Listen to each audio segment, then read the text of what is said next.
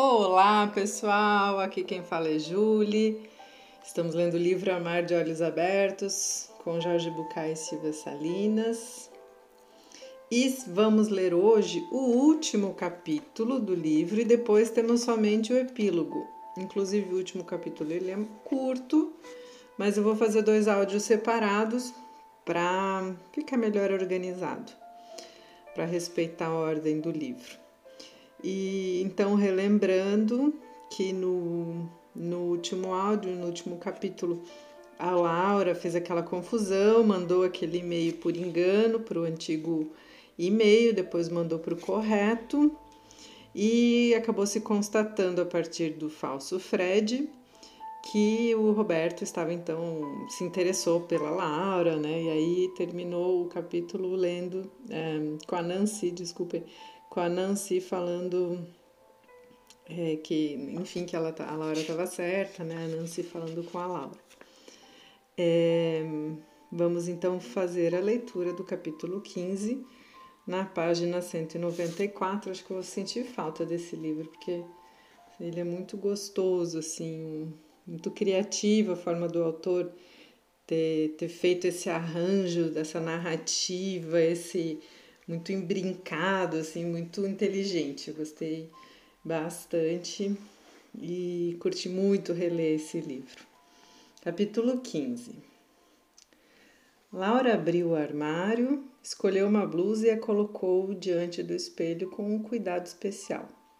Percebeu que estava arrumando um pouco mais que de costume e se permitiu fazê-lo. Estava se arrumando, né? A ligação havia sido atípica. Roberto pedira um horário para uma consulta individual. Argumentava que, dada a situação, não fazia sentido continuar marcando sessões com Cristina sem que eles tivessem conversado sozinhos pelo menos uma vez. Fiel à sua ética profissional, Lara perguntou se Cristina sabia de sua proposta. Roberto garantiu que Cristina sabia e estava de acordo. Na verdade, acrescentou, Cristina nunca concordou realmente nem com a primeira consulta. Às três da tarde, Laura voltou a abrir a porta do seu consultório e convidou-o a se sentar. Um chá? perguntou. Sim, obrigado, respondeu Roberto. Ao entregar a xícara a ele, Laura descobriu que Roberto tinha belos olhos castanhos e lamentou não ter percebido isso antes. Acho que vim à consulta anterior com uma desculpa começou Roberto. Quero dizer, parece que já sei há muito tempo que meu relacionamento com Cristina não daria certo. E então? perguntou Laura. Como o Fred sempre diz, às vezes é difícil para mim perceber que a verdade é a única possibilidade. Invento realidades alternativas que conduzem a situações inúteis. Vim porque acho que você poderia me ajudar com algumas questões que não estão totalmente resolvidas. Pressuponho que é para isso que serve sua terapia com Fred. Fred é meu amigo, embora muitas vezes me ajude a enxergar o que não consigo ver sozinho. O fato é que, desde que ouvi o que você escreveu sobre meu conto de Egroge, fiquei com uma ideia fixa de conhecê-la. Naquele momento não sabia se queria começar uma terapia ou conversar com você na mesa de um café, mas não queria deixar de me dar essa oportunidade. Então liguei para marcar uma consulta e quando você me perguntou se quinta-feira era bom para para vocês, percebi que esperava encontrar um casal. Então achei que seria uma boa convidar Cristina, porque poderia resolver dois problemas de uma só vez: conhecer você e definir minha situação com ela. Isso é tudo. Hum, e agora? Agora li algumas coisas que você escreveu para o livro. Como assim? interrompeu Laura. Pedi que Fred me mostrasse algumas das coisas que você e ele têm escrito, e à medida que as lia, compreendia que você é a pessoa com quem quero continuar crescendo. a consulta se estendeu muito além dos 60 minutos previstos. Laura achou Roberto um homem muito interessante, inteligente, sensível, criativo, doce e sedutor. Eles falaram sobre o trabalho dos dois, sobre relacionamentos, sobre amor, sobre a morte do romantismo, sobre sexo e sobre as arquetípicas diferenças culturais entre homens e mulheres. Em quase nenhum momento Laura se sentiu no papel de terapeuta. Em todo caso, algumas vezes se sentia como uma professora com a experiência do caminho explorado. O restante do tempo simplesmente se sentiu como uma mulher diante de um homem que relatava suas experiências e defendia posições tão diferentes quanto encantadoras. Às 17h10, o telefone do consultório tocou e Laura falou durante cerca de três minutos com uma paciente. Assim que pôs o telefone no gancho, aproximou-se de onde estava Roberto. Bem, disse-lhe sem se sentar, creio que por hoje é o suficiente. Cinco e quinze, exclamou ele, olhando o relógio, se levantando. Quanto lhe devo? Nada, disse Laura. Não, por favor, é o seu trabalho, insistiu Roberto. Isso não foi trabalho, disse Laura honestamente. Gostei muito da nossa conversa, disse Roberto. Eu também, confirmou Laura. Roberto esperou chegar à porta para fazer a pergunta. Podemos nos encontrar de novo? Da próxima vez gostaria de ser eu a convidá-la para tomar um chá. Laura sentiu-se invadida, ainda que de algum modo esperasse aquele comentário. Não sabia se aceitava o convite porque queria ou, re, ou para reafirmar as sensações que a tomavam. Laura aprendera que, quando não sabia o que dizer, devia simplesmente dizer sim. Não, peraí, deixa eu. que tem aqui um sim que tá. Laura aprender aqui. Quando não sabia o que dizer, devia dizer simplesmente: Eu não sei, respondeu abrindo a porta. Eles se despediram com um beijo no rosto e quando Roberto levantou a mão no último aceno, Laura acrescentou: Ligue para mim. Naquela noite, ao chegar em casa, Laura ligou o computador e escreveu: Fred, Certa vez concordamos em que um dos objetivos do livro seria desmistificar o amor, o casal, o sexo. Pôr tudo no lugar que ocupa para nós, sem tantas ideias preconcebidas nem exigências, de forma um pouco mais suave, mais realista. Acredito que, num primeiro momento, essa posição seja inquietante, mas não duvido que depois seja muito relaxante. O amor romântico morreu. Teríamos que determinar o que queremos dizer quando falamos de amor nos dias de hoje. Acho que é uma questão importante que o livro deverá enfrentar. Você diz amar é me importar com alguém. Se me importo, significa que amo essa pessoa. E se já não me importo, é porque não a amo mais. No entanto, amor. No entanto, acho que o amor continua envolvendo uma sensação física não sei como definir isso. É algo que acontece comigo com relação a todas as pessoas que amo. Nos momentos mais intensos é como se meu peito se abrisse, e nos momentos cotidianos é como um bem-estar físico. Sinto isso com meus amigos, com minha família, com meu ex-marido e até mesmo com alguns pacientes. Fico feliz por vê-los ou falar com eles, mas não sinto isso com todas as pessoas, só com algumas. Evidentemente, isso não contradiz a sua opinião. Me importo com as pessoas, porém, para mim é mais do que isso. Há pessoas que me preenchem até a alma. Que lindo, gente. Há pessoas que me preenchem até a alma quando me despeço de Estela, que mora em Córdoba, ou de Nana, quando ela viaja para o Chile, sinto uma dor no peito que não acontece quando me afasto de outras pessoas. Não gosto dessa definição porque não é nada clara, mas não encontro outra maneira de explicar o que sinto. Amar tem a ver com a decisão de deixar o outro entrar, baixar a guarda, abandonar minha desconfiança, ousar deixar de lado minhas ideias rígidas em prol dele e tomar a decisão de descobrir como ele é, como age e como pensa, sem tentar fazer com que pense e haja como sou tem a ver com não tentar me forçar a ser como acredito que ele gostaria que eu fosse. Creio que o amor é algo que vai acontecendo, mas para chegar a isso temos que nos livrar dos preconceitos que nos impedem de amar. E um desses preconceitos é a nossa definição cultural de casal. O que é um casal? O que faz com que duas pessoas sejam um casal? Você sempre cita o projeto em comum, eu nunca teria pensado nisso. Acho que são outras coisas, mas ouço o que você diz. O prazer de estarmos juntos, essa seria outra definição. Obviamente, se aprecio apenas sua beleza, seu poder aquisitivo ou quanto me, me ama, não poderei me conectar com o que me acontece quando estou com ele. Eu poderia dizer que, quando sentimos prazer por estar ou com outra pessoa, tendemos a optar por compartilhar mais coisas com ela. E essa é uma decisão interna. Não tem a ver com a pessoa com quem se vive, nem sequer é voluntário. Na verdade, é algo que acontece quando nos sentimos unidos ao outro de maneira diferente. É um compromisso interno e especial que sentimos quando ambos estão presentes. O que é presença? Viver o aqui agora talvez seja a parte mais importante desse desafio.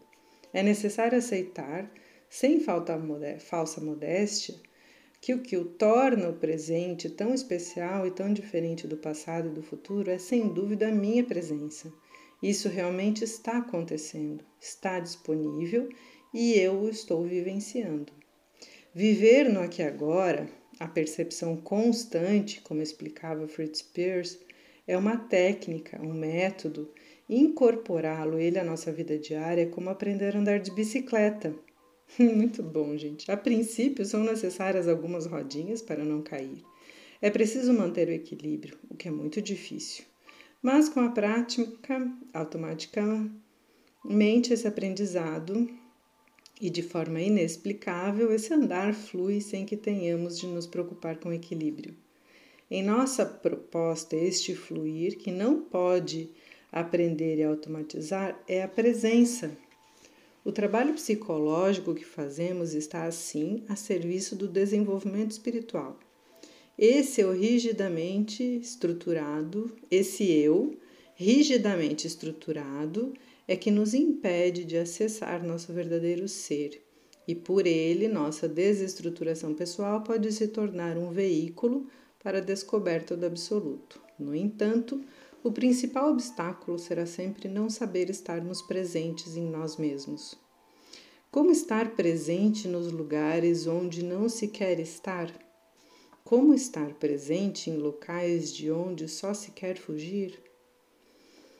Esses lugares que detestamos são aqueles nos quais nunca aprendemos a estar, situações que ninguém nos ensinou a enfrentar de forma que aprendemos a fugir delas.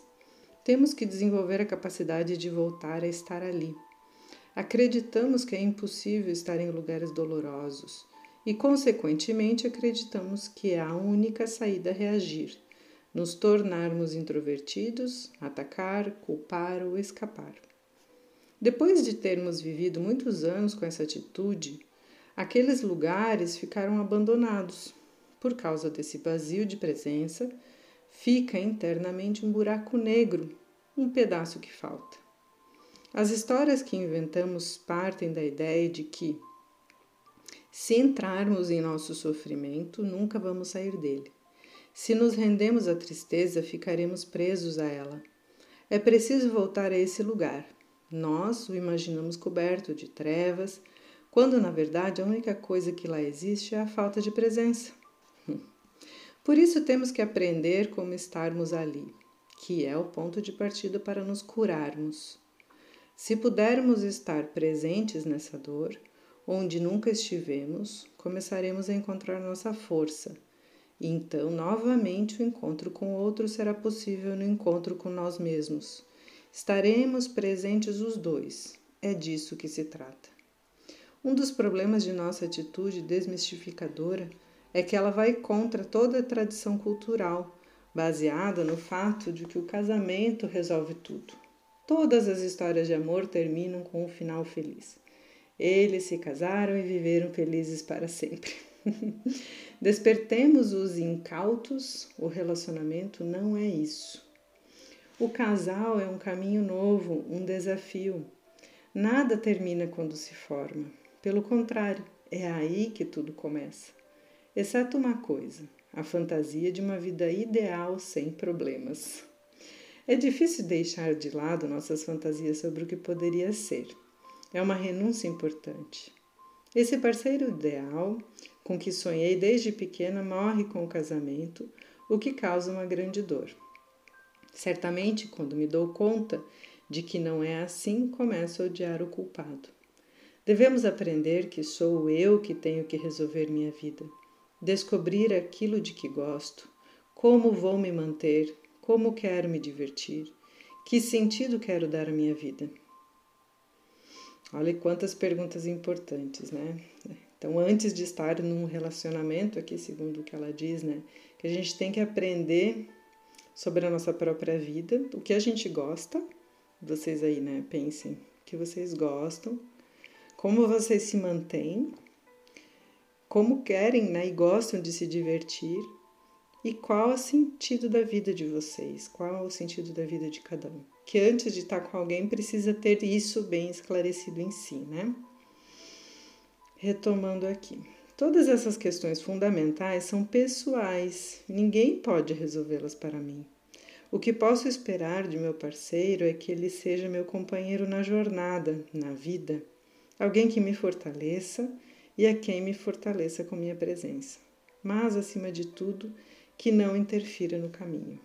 Isso é o suficiente. O pior de nossas crenças aprendidas e repetidas de pai para filho é que se supõe que estamos em busca de nossa outra metade. Por que não tentar encontrar o outro inteiro em vez de se conformar com alguém partido ao meio?